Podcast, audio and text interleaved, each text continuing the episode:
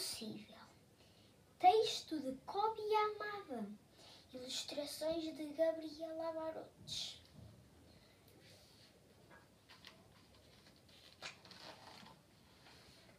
Já alguma vez pensaste por que estás aqui?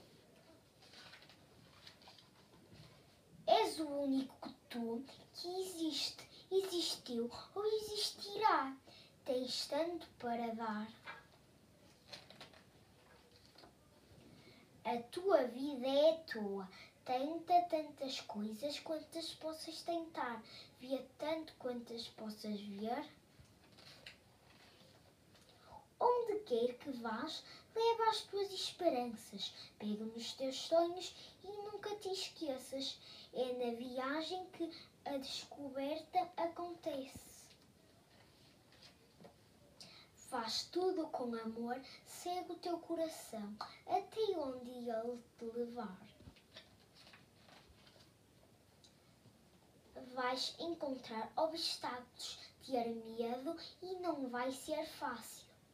Às vezes vais sentir que é demasiado difícil e é possível que erres e estragues algumas coisas. Poderás cair poderás falhar. Mas também te vais voltar a levantar, e quando fizeres, estarás sempre um bocadinho mais forte e um pouco mais alto, porque há muito mais dentro de ti do que aquilo que pensas. E este mundo precisa dos teus dons, dos teus talentos e das tuas ideias. É possível que estejas apenas a começar. É possível que não percebas o quão realmente bom podes ser. E é possível que não entendas o quão importante és. Mas é possível, talvez seja só uma hipótese, que o mundo tenha uma eternidade por alguém exatamente como tu. Uma coisa é certa, tu estás aqui e por causa disto tudo é possível.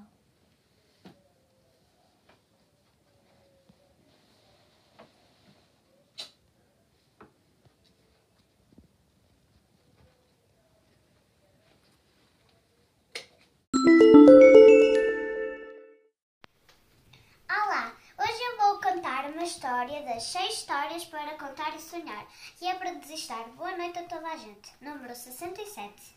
Chama-se Uma História de Rir. Acabou o recreio na escola e os alunos da turma da alegria voltaram à sala.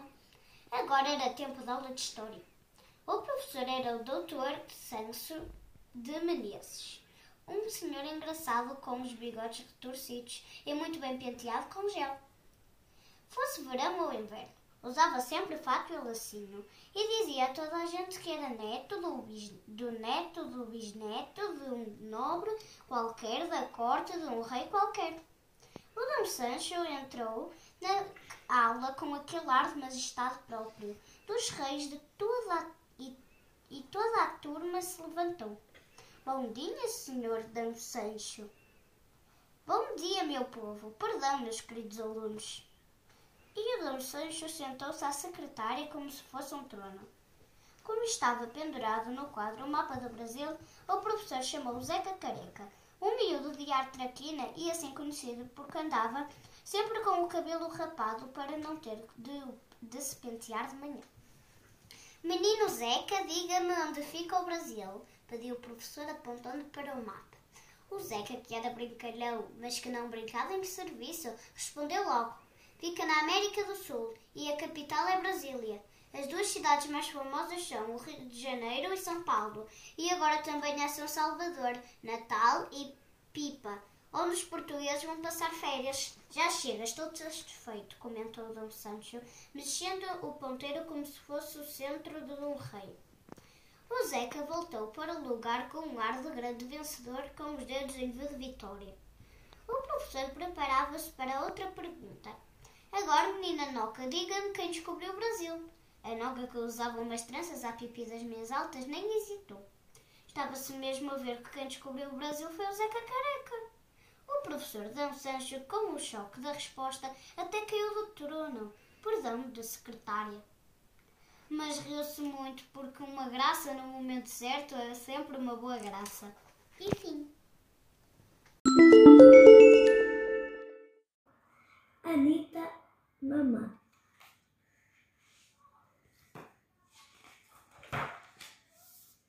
Esta manhã reina a calma na casa da Anita. O pai e a mãe saíram e só regressam à noite.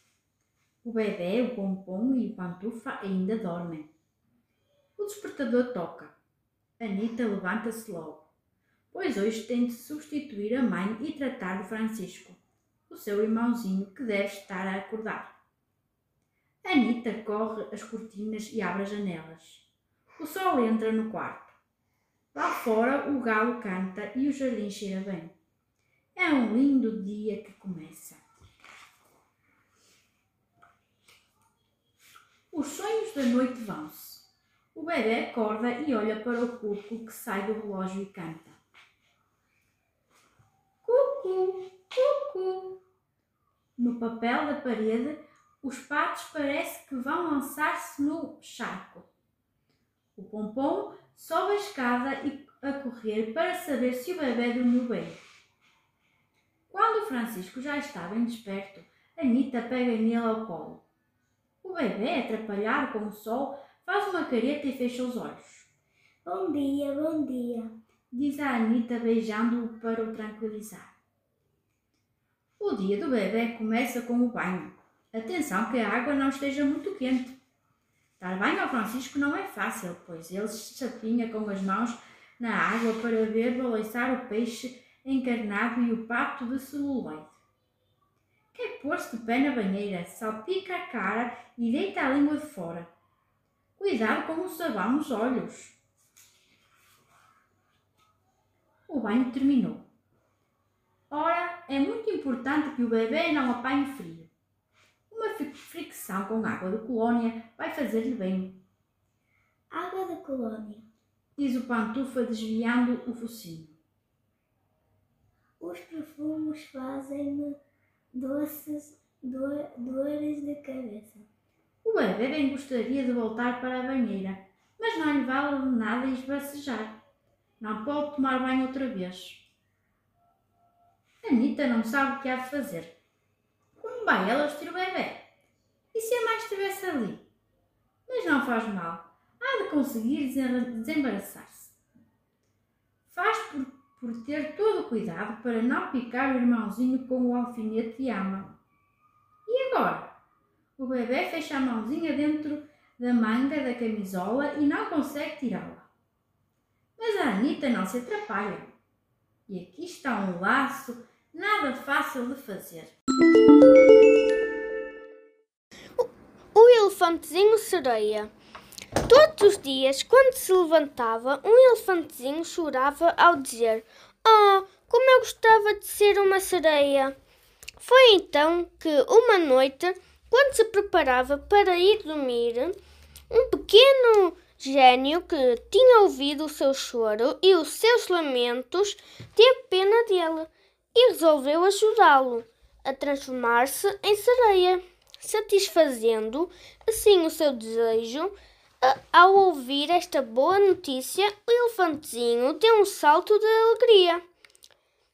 O pequeno gênio avisou o elefantezinho de todas as mudanças e dificuldades que a sua nova aparência poderia provocar, mas o elefantezinho não queria ouvir nada. Então apressou o pequeno gênio a transformá-lo para assim poder finalmente realizar o seu sonho. Depois de uns mágicos abracadabra, o seu o pequeno gênio desapareceu. Na manhã do dia seguinte, o elefantinho acordou e foi ver a sua aparência na água do lago como fazia todas as manhãs. E ele não conseguiu conter a sua alegria quando viu que se tinha transformado em sereia. E começou a cantar em voz alta: Eu sou um elefantinho sereia, sou o mais bonito de todos. Venham todos ver-me e admirar-me. Todos os elefantes foram vê-lo e nenhum conseguiu evitar desatar as gargalhadas. Naquele momento, o elefantezinho estava mesmo com um ar cômico com as suas grossas patas dianteiras pousadas no chão, enquanto que as patas traseiras tinham sido substituídas por uma longa cauda esverdeada. Mas o elefantezinho não via nada daquilo e via com amor e alegria o seu reflexo nas águas do lago. Mais tarde, os seus amigos foram perguntar-lhe se ele queria jogar a bola com eles, mas o elefantezinho apercebeu-se que só podia rastejar com as patas da frente e observava triste os seus amigos a jogarem a jogarem, deixando-o sozinho. Ele tentou animar-se, dizendo para si mesmo que não tinha importância e que até era normal, porque agora que era um elefante sereia, ele devia fazer coisas próprias das sereias, como nadar ou, trocar, outro, ou tocar harpa. Então resolveu atirar-se à água mas quase que se afogava porque de facto era um elefante e não sabia nadar. Todas as sereias gozaram com ele e foram brincar umas com as outras. Mais uma vez, o elefantezinho encontrava-se sozinho. Ele tentava animar-se, dizendo que tinha a harpa e o seu canto como as verdadeiras sereias. Pegou então numa harpa e tentou tocá-la e cantar. Mas o único som que saiu da sua boca foi um urro de elefante. Quando a harpa, ele nem teve a oportunidade de tentar tocá-la, porque ela partiu-se sob o peso da sua pata dianteira e, para além do mais, Todos os elefantes da sua manada se zangaram com ele, porque os seus urros acordaram-nos quando eles dormiam a cesta. A partir deste dia, o elefantezinho começou a chorar todas as manhãs. Oh, como eu queria voltar a ser um elefantezinho! O gênio ouviu-o e teve pena dele. Foi de novo ao encontro do elefantezinho que desatou a chorar. Quando o viu e suplicou-o para que ele o voltasse a transformar.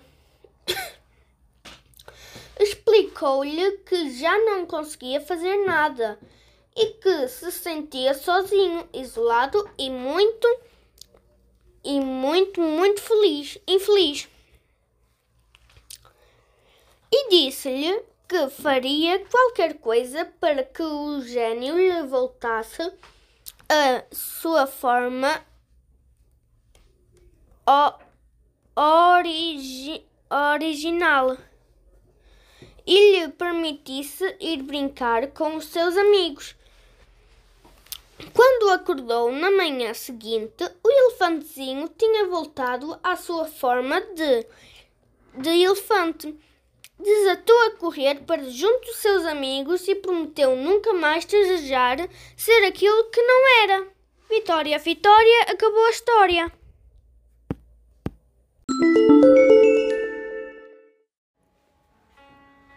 Todas as cartas de amor são ridículas. Todas as cartas de amor são ridículas. Não seriam cartas de amor se não fossem ridículas. Também escrevi em meu tempo cartas de amor, como as outras, ridículas. As cartas de amor, se há amor, têm de ser ridículas. Mas, afinal, só as criaturas que nunca escreveram cartas de amor é que são ridículas. Quem me dera no tempo em que escrevia sem dar por isso cartas de amor ridículas. A verdade é que hoje as minhas memórias dessas cartas de amor é que são ridículas. Todas as palavras esdrúxulas, como os sentimentos esdrúxulos, são naturalmente. Ridículas.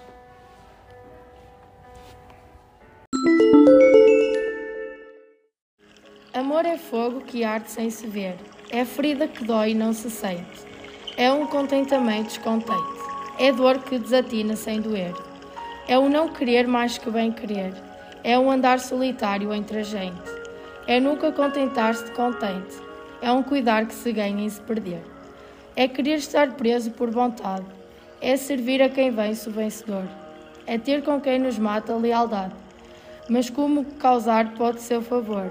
Nos corações humanos amizade, se tão contrário a si é o mesmo amor. Luís de Camões